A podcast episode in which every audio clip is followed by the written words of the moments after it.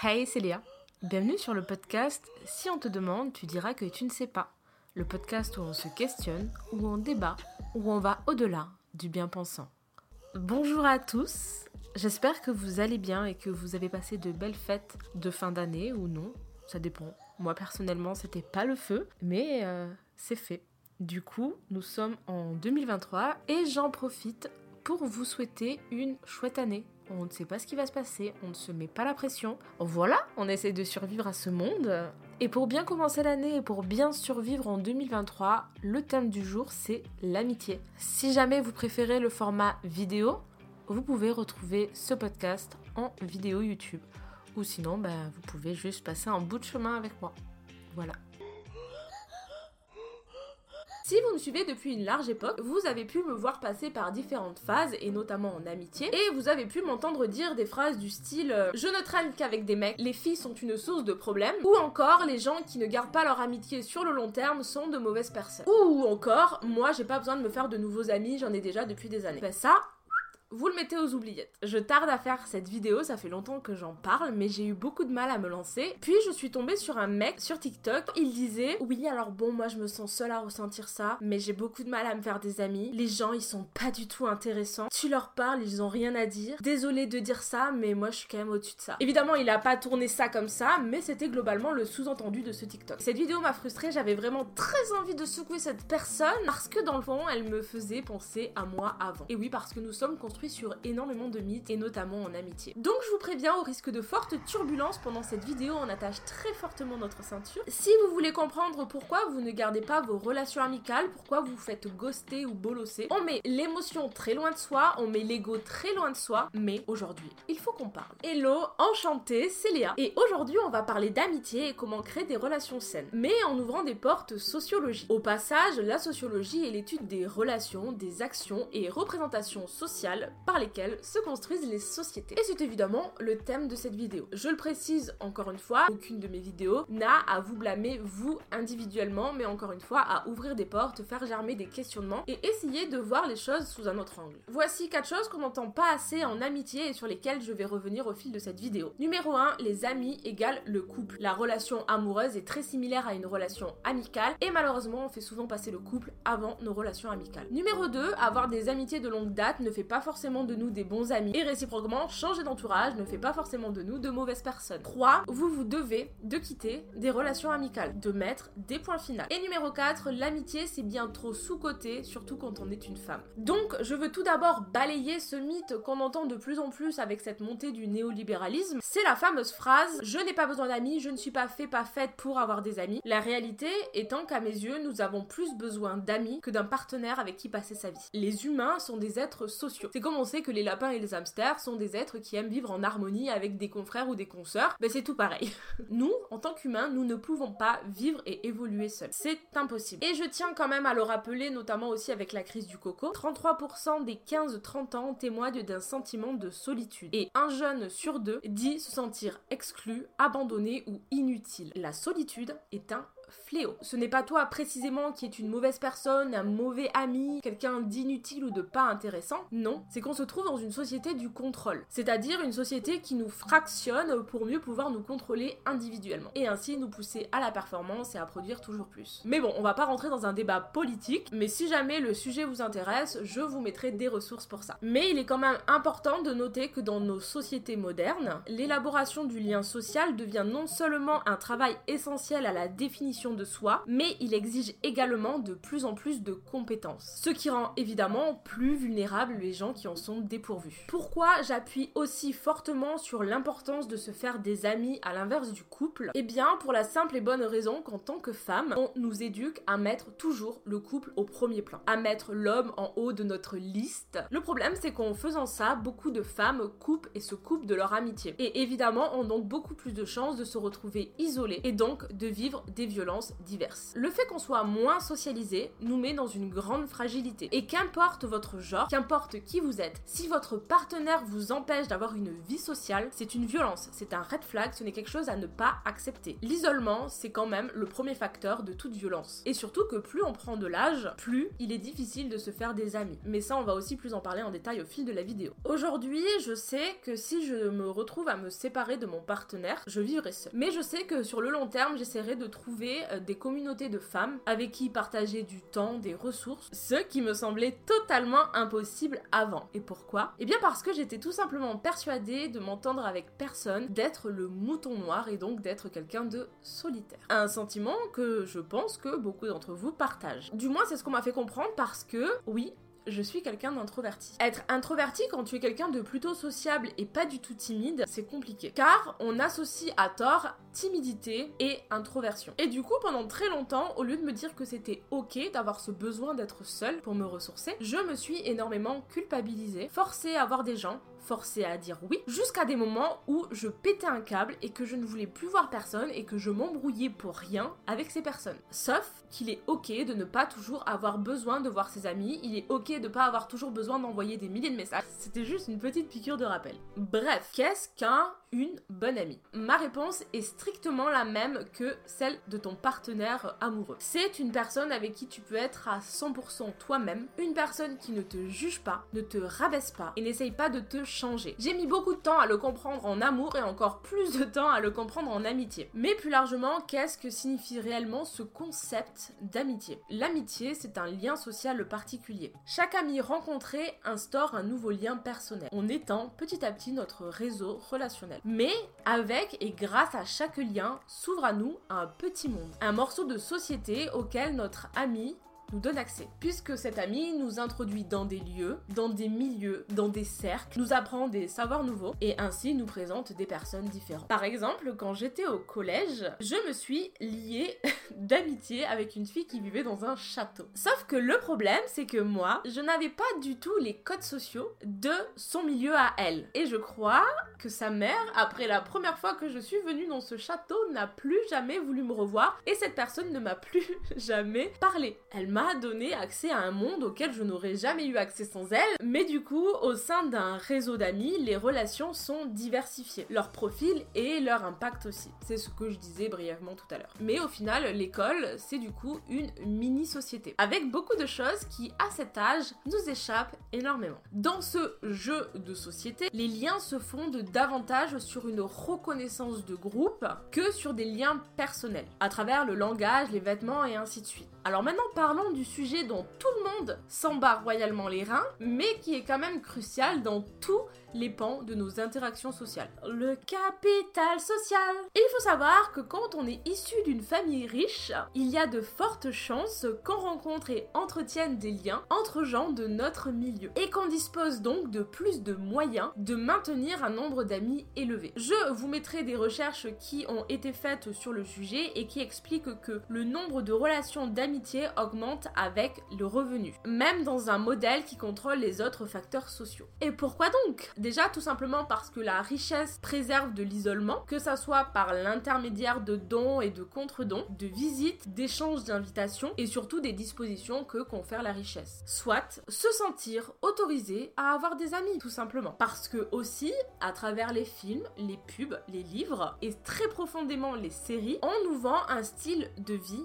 bourgeois. Avec des gens ultra stylax, qui portent des vêtements ultra ultra stylax, et qui ont ce ce truc-là. Et du coup, bah, quand tu croises des gens comme ça dans la vie réelle, eh bien, tu as tout bonnement envie de devenir leur ami. Et ça fait qu'ils ont d'autant plus de choix dans le fait de se faire des amis. Tout le monde a envie d'être ami avec les gens populaires. Et les gens populaires sont très très souvent ceux qui sont en haut de la hiérarchie sociale. Donc ce sont souvent les personnes qui ont les moyens de pouvoir investir dans tout ce, dans tout ce truc là. Alors que si toi ou quelqu'un est vu comme un pouilleux, comme quelqu'un de pas trop à la mode et de pas trop cool, bien tu auras tout simplement beaucoup moins de gens qui voudront s'associer à toi. Et donc tu auras potentiellement plus de chances d'être isolé. Voilà. Ne désespérez pas, ce n'est pas une fatalité. Je vais parler vraiment surtout des périodes de collège, lycée, même études supérieures si jamais. Mais euh, c'est surtout dans ces moments euh, d'école que tu vas rencontrer et avoir la chance, ou pas forcément, de rencontrer des gens de divers milieux sociaux. Et du coup, pour vous expliquer ça, on va un petit peu revenir à mon histoire personnelle, sur lesquelles j'apprends beaucoup de trucs ces derniers temps.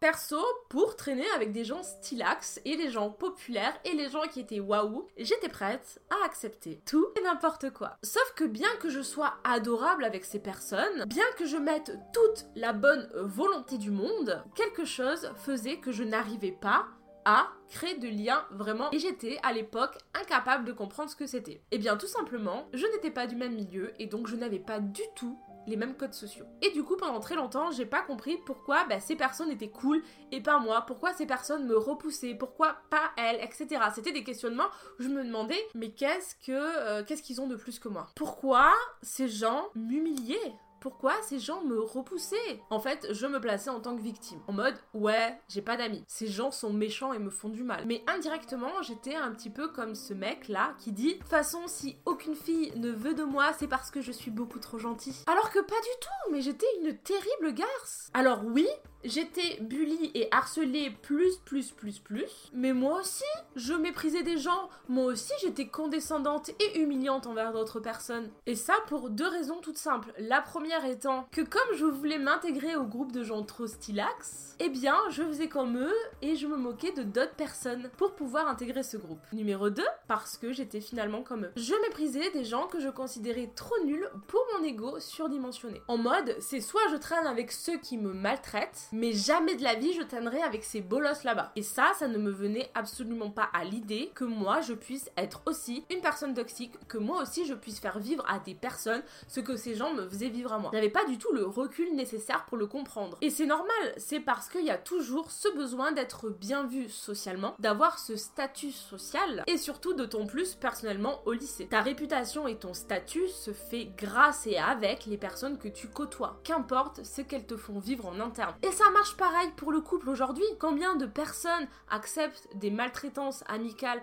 amoureuses ou même familiales juste parce qu'elles ont des gens stylés autour d'eux, juste parce que leur mec est trop hot C'est euh, des adultes entre 25 et 70 ans. Ce n'est pas juste une histoire de collège-lycée, c'est une histoire de toute une vie. Et le garçon dont j'ai parlé au tout début de la vidéo projette sur les gens qu'il côtoie ce qu'il est. C'est un garçon qui est dans le paraître et donc entouré de gens qui sont comme lui. On attire ce que l'on est et on attire ce que l'on aspire. Et c'est très violent, hein, dit comme ça. Si tu es une personne sans conversation, qui n'a rien à dire, rien à partager, eh bien tu tomberas sur des personnes qui vont te renvoyer la balle. Sauf que évidemment, si t'es riche, si t'es beau, si t'es populaire, les gens seront plus enclins à venir vers toi et à te partager des choses intéressantes. Et oui, car potentiellement la personne que tu convoites en tant qu'ami tu l'idéalises à travers ses codes sociaux et notamment cette place sur cette pyramide sociale. Ce qui fait que les personnes populaires ou ces personnes-là auront toujours l'ascendant sur toi. Et c'est comme ça, et ça marche pas que pour le collège, ça marche pour le travail et ainsi de suite. Et ça veut pas dire que je suis d'accord avec ce fonctionnement, ça veut juste dire qu'actuellement ça se passe comme ça et que voilà, personnellement, euh, je suis plutôt pas d'accord. Mais euh, ça c'est plus euh, de la politique. C'est tu nais du bon ou du mauvais côté de la barrière. Il y en a qui naissent par exemple dans un pays en guerre et on leur dit bah restez chez vous. Tant pis, c'est pas notre problème si vous êtes nés dans ce pays en guerre. Nous, on est tranquille du bon côté de la barrière. D'autres sont nés dans le mauvais corps et on leur dit Oh ben, c'est pas notre problème, franchement, changer de corps, ça vous rendra absolument pas plus heureux. Et donc, toi, peut-être, tu es né dans une classe qui est très mal vue socialement. Donc, celle où les gens te méprisent, eh bien évidemment que t'as pas envie de rester de ce côté-là. Alors oui, je vous fais un parallèle assez grossier, mais c'est dans le but de vous questionner aussi sur ces questions et d'engager un capital sympathie et empathique. Quand on vit des choses nous-mêmes, on les trouve souvent très injustes et on se place souvent dans l'éternelle victime, mais on voit rarement ce que nous, indirectement et sans même s'en rendre compte, bien qu'on essaye de faire les choses bien, faisons aux autres. C'est ce que j'appelle précisément le sac à dos de vie. La personne ultra canon et ultra populaire qui te méprise, c'est pas ok, mais mépriser une personne que toi tu trouves pas ouf ou socialement moche, et eh bien là ça deviendra plus facilement ok. Du coup la question qui se pose c'est est-ce qu'on est tous toxiques ou est-ce qu'on est tous dans une société qui nous pousse à adopter ce genre de comportement? Bon, étant en études de sciences humaines et sociales, je prends le parti de dire que euh, nous sommes éduqués à être des pauvres tous. Mais en tout cas, c'est ce concept-là que j'ai eu énormément de mal à comprendre et surtout à accepter en tant qu'humain, puisque c'est quand même compliqué de se dire, hmm, Ok, j'ai été victimisée, j'ai été bully, y a pas de souci, mais j'ai aussi été une personne toxique avec d'autres personnes. Et par exemple, dans la distinction, Pierre Bourdieu, il explique que les attentes des individus en matière d'amitié seraient aussi un miroir de l'idée qu'ils se font d'eux-mêmes, et donc aussi de leur, euh, de leur propre qualité. Pour moi, ne pas mépriser et d'accepter tout le monde, ça devrait être la base de l'humanité, mais c'est très utopique. Donc, maintenant que tu sais tout ça, la question que tu dois te poser, est-ce que tu préfères être avec des personnes qui te mettent mal, mais qui ont un haut statut social et qui sont stylées Est-ce que tu préfères trouver d'autres personnes qui ont peut-être un statut social moins cool, mais qui te respectent? Évidemment, le choix t'appartient, il n'y a absolument pas de bonne ou de mauvaise réponse. Personnellement, pendant toutes mes années et jusqu'à, bon maintenant ça commence à faire, mais peut-être jusqu'à mes 23 ans, j'ai adopté la première méthode. Je tiens donc à quand même à le préciser, il y a très peu de chances que tu sois réellement intégré avec ces personnes. Tu seras toujours sûrement le faire valoir la roue de secours et pour essayer d'être ami et d'être réellement intégré avec eux, tu vas devoir faire des sacrifices énorme que peut-être un jour tu ne pourras plus te pardonner. Tu ne dois pas attendre grand chose de ce genre de relation. Et je le dis euh, pour éviter toute déception. Et donc, je le répète, tu n'es pas le problème. Et tout ça ne doit pas remettre ta propre valeur en question, bien que tu vas être très fortement secoué. Mais bon, après, des ascensions sociales, des transfuges de classe, ça arrive. Les miracles, ça existe, mais bon, en vrai, les ascensions sociales, la plupart du temps, ça se fait très rarement par les amitiés. Mais encore une fois, peut-être que les miracles, ça existe donc euh, garde cette petite part de toi qui te dit que euh, voilà, il y a peu de chances que ça arrive. En vrai, quand je vous dis tout ça et quand je fais cette vidéo, je le dis surtout à la petite Léa. Je n'ai pas une volonté de, vouloir vous sauver, de vous convaincre de quoi que ce soit ou de vous dire j'ai raison et il faut faire tout ce que je dis et je suis un être suprême et tout et je sais tout absolument pas. Comme j'ai vécu tout ça, j'essaye vraiment de faire ce petit message à la petite Léa et de me dire que si j'avais pu peut-être potentiellement l'entendre, peut-être que je ne l'aurais pas accepté, mais peut-être que ça m'aurait évité beaucoup de déceptions, beaucoup de traumatismes beaucoup de, choses difficiles parce que j'ai vraiment pas vécu une adolescence simple, hein, parce que là j'en parle de façon euh, neutre et je vous explique tout ça, mais ça a été très difficile. J'avais très peu de confiance en moi, et c'est jamais tout noir ou tout blanc, t'es jamais le méchant ou le gentil d'une histoire. Mais tout ça m'a réellement rendu sur le long terme encore plus aigrie et encore plus méchante avec les autres et surtout avec moi-même. Ça, je le faisais aussi en amour. J'ai passé mon temps à idéaliser des hommes pour ce qu'ils représentaient socialement, pour leur paraître. Et en échange, j'acceptais d'être traitée comme une sous-merde et je ne suis absolument pas en train de vous dire, ouais, hmm, faut revoir à la baisse vos critères d'amour et d'amitié, vous n'êtes pas assez bien. C'est pas du tout ce que je suis en train de vous dire. Mais plutôt que des fois, au lieu de regarder tout en haut de la montagne, il faudrait peut-être regarder autour de soi. Et donc regarder les gens qui sont autour de vous, qui vous aiment et vous traitent à votre juste valeur. Mais le problème, ou pas, c'est que bien que des amitiés fût agréables pendant des années, quand on prend de l'âge, on change. Enfin, pas tous. Certaines personnes vont changer beaucoup plus que d'autres et c'est ok. Et c'est quand même assez fréquent que j'entende des gens dire ouais bon ok c'est plus trop mon ma pote mais ça fait tellement longtemps qu'on se connaît que voilà quoi. Ou par exemple quand tu pointes un comportement très déplacé de quelqu'un on me répond oui mais tu comprends c'est X et c'est vraiment quelque chose que je comprends puisque les ruptures amicales aussi bien qu'amoureuses sont vraiment très difficiles. Et c'est bien plus simple à dire qu'à faire surtout quand on est isolé. Parce que des fois quand on est entouré de personnes qui nous tirent vers le bas on n'arrive absolument pas à s'en défaire pour plein de raisons. La peur de blesser la personne la peur de se retrouver seul, la peur que ça soit pire après, l'espoir aussi que les choses changent, ou même euh, tout simplement l'espoir que euh, la relation s'épuise petit à petit et que t'aies pas besoin de prendre tes mesures. Mais plus on prend de l'âge, moins on aura tendance à se faire des amis, plus on aura tendance à s'isoler, moins on aura tendance à couper des amitiés qui nous tirent vers le bas. Et donc on aura beaucoup plus de chances de se retrouver dans des relations qui sont éprouvantes émotionnellement ou physiquement des fois. Et je pense pas que ça soit vraiment plus difficile de se faire des amis à l'âge adulte, mais je pense personnellement que c'est vraiment plutôt très social. Donc euh, le le fait d'une société en entière. J'ai toujours été donc une personne qui traînait qu'avec des hommes et surtout euh, en étant plus âgée, j'ai réussi à très bien stabiliser mes amitiés. Mais la fameuse phrase oui, les filles font plus de problèmes que les hommes, en fait c'est surtout que la plupart des hommes sont hypocrites et faux et n'osent pas se dire les choses en face et attendez très clairement que ça soit moi qui prenne la parole et qui fasse les embrouilles. Tout en disant après oh, moi je suis pas d'accord, hein, pardon. Mais en vrai dans le fond je disais cette phrase parce que j'étais profondément sexiste. En fait j'ai été éduquée comme de nombreuses femmes à détester tout simplement les femmes ainsi que moi-même. Donc j'ai toujours adopté des comportements très virils, très toxiques dans toutes mes relations, ce qui m'a permis de très bien m'intégrer avec des hommes sans avoir d'ambivalence sexuelle. C'était littéralement mes potos, le sang de la veine, les potos sûrs avec qui tu peux dormir en sous-vêtements, il y a pas de problème. Et j'avais euh, quand même cette fierté et cet ego de dire et de voir qu'ils avaient du respect pour moi qu'ils n'avaient pas pour les autres femmes. Et c'est comme ça aussi que j'ai réussi à stabiliser cette envie d'avoir des amis, mon statut social et je passais des moments clairement incroyables de ouf avec ces potos. Jusqu'au jour où enfin je suis devenue euh, féministe radicale. Et aussi par la même occasion plus du tout de droite. Que j'ai commencé